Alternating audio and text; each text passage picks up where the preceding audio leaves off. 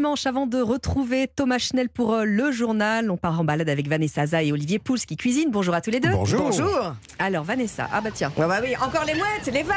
Oh, Faut on vous est renouveler, saoulés. Vanessa. Bah Ah ouais, merci à vous. Pour ma chronique, ça ira aussi. Bah oui, c'est pour ça. On prend le large ce matin, en direction euh, la Bretagne, la côte de Granit Rose du côté de Trégastel. Euh, J'avais envie de vous emmener, ben, évidemment, respirer les embruns le long du, du GR34, euh, marcher sur, euh, sur ces plages de sable fin qui sont quand même superbes. hein. ouais. Et puis on va se faufiler euh, euh, à travers ces gros rochers de granit rose avec ces formes bien étranges, un peu fantastiques de temps en temps. Mhm. Mais c'est surtout qu'on peut aussi faire des sauts de puce euh, sur les, les îles qui longent le littoral. Et on va même dormir sur l'une d'entre elles. Ah. C'est l'île d'Aval, c'est au large de Plumeur-Baudou. Et c'est une île de légende. Une légende. Est-ce que vous auriez peut-être une petite non, je idée. On est du côté des. Allez, on écoute Émilie Hamel de l'Hôtel de Trégastel. On dit de l'île d'Aval qu'elle abriterait la tombe du roi Arthur au pied d'un menhir, que la fée Morgane aurait donc choisi de, l'enterrer euh, sur cette euh, île dont elle est la reine. En réalité, la fée Morgane, c'est la reine de l'île d'Avalon, qui est une île mythologique des légendes arthuriennes dans la, la culture et la littérature euh, celtique. Donc Avalon serait Aval et on dit aussi qu'Excalibur aurait été euh, forgé sur cette Ah. île. Voilà. Alors Aval, il n'y a pas que de la légende, hein. il y a de l'histoire, il y a du patrimoine aussi. On a retrouvé des, des traces des mérovingiens dès le 6e. Euh, on peut voir une croix monolithique, évidemment bah, des puits, une fontaine, ça on est, on est habitué nous Ouais, un peu les connaît. Bretonnes. hein. Et puis aussi les ruines d'un d'un monastère et de, de maisons en pierre. Et ce qui est intéressant, c'est que cette île a été habitée jusque dans les années 50 euh, par des carriers, par des goémoniers et des, euh, et des cultivateurs. Et alors on peut y dormir. Et alors, on peut y dormir. Alors, Ça, elle est privée, cette île, mais le propriétaire a aménagé deux gîtes dans lesquels on peut venir dormir à, à 10. Euh, donc, à plusieurs, c'est quand même un bon plan.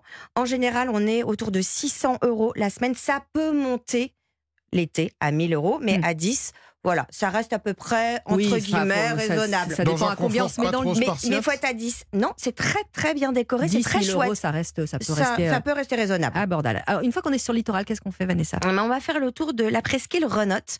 Euh, c'est une balade qui fait 2 km, qui est même accessible en Ça fait va, pour les personnes handicapées. Oui, mais enfin, moi je parle pour moi. Voilà. 2 kilomètres. 2 Deux kilomètres. kilomètres, Vanessa. Et alors là, on aperçoit l'île du Dé, qui est l'emblème de Trégastel. L'île aux lapins, euh, par laquelle on peut accéder depuis la Grève Blanche à, à Ouais. Alors dans, les, cou- dans, dans le coin, les gens euh, l'appellent aussi l'île Zantigue. Pourquoi?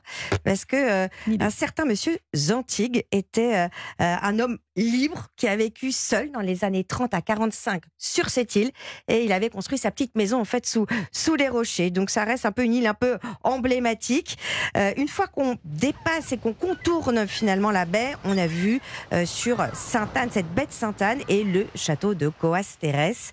Euh, et ça, ça va plaire à Olivier parce qu'on peut rejoindre de cette île à, à marée basse et sur le chemin, on peut pêcher des coques, des palourdes euh, dans les petites piscines d'eau entre les entre les rochers. Et si on veut rester sur le continent, il y a également la belle Hermine. Là, c'est du côté de euh, Tonquédec. Alors, Olivier, on va aller euh, euh, chez vous. On va parler d'un plat Oui. belge ce matin. Alors, peut-être sur les plages aussi, les plages d'Ostende. Vous savez, il y a la, la, la Madeleine de Proust Ouais. et la tomate crevette de, De Proust. Ouais, c'est c'est à Oh, peu que près vous la nous même avez chose. apporté. Si j'ai goûté, c'est C'est délicieux. Mon goût d'enfance et j'avais envie Ah de bah le oui. partager avec vous.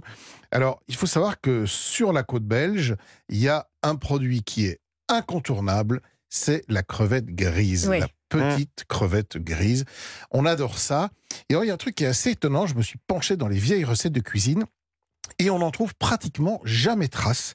C'est euh, à partir du XXe siècle qu'on commence à avoir des préparations à base de crevettes grises. C'est comme si avant on les mangeait pas. Ah. Pourtant, elles existaient, évidemment, Ah oui, mais elles n'étaient pas intégrées à la cuisine.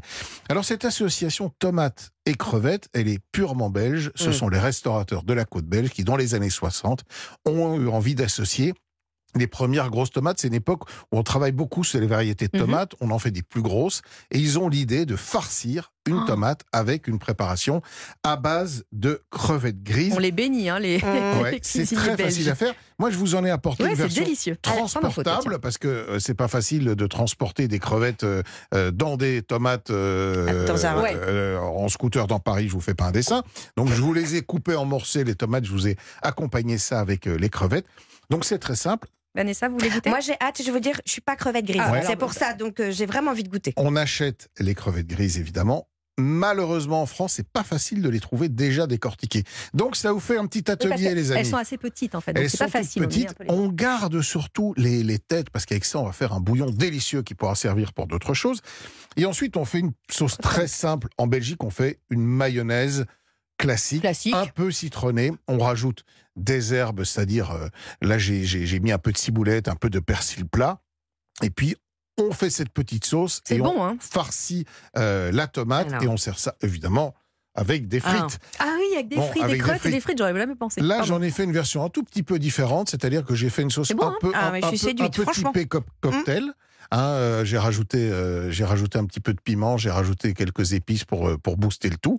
Beaucoup de citron surtout parce qu'il faut que ce soit bien vif. Et puis comme c'est la fin de la saison des tomates, j'ai pris des petites euh, tomates cerises que j'ai coupées en morceaux et je vous ai mélangé tout Mmh. ça dans le bocal. Et ma foi, ça marche pas Je trop vais mal. Ah, garder ça le marche bocal. très très bien. Vanessa, elle va repartir avec le bocal. Une Mmh, petite bière pour arroser ça, Alors, avec bière- modération. ah, évidemment, une bière belge, bien sûr. Si vous voulez boire du vin blanc, ça marche aussi. Mais évidemment, en Belgique, c'est la bière belge qui accompagne traditionnellement ce plat.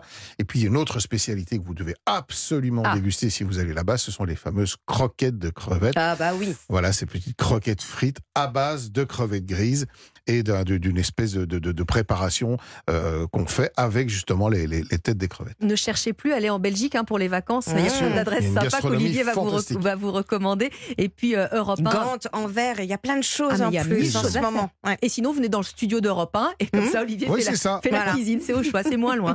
Euh, Europe1.fr. Merci à tous les deux euh, pour retrouver les recettes d'Olivier et les adresses de Vanessa.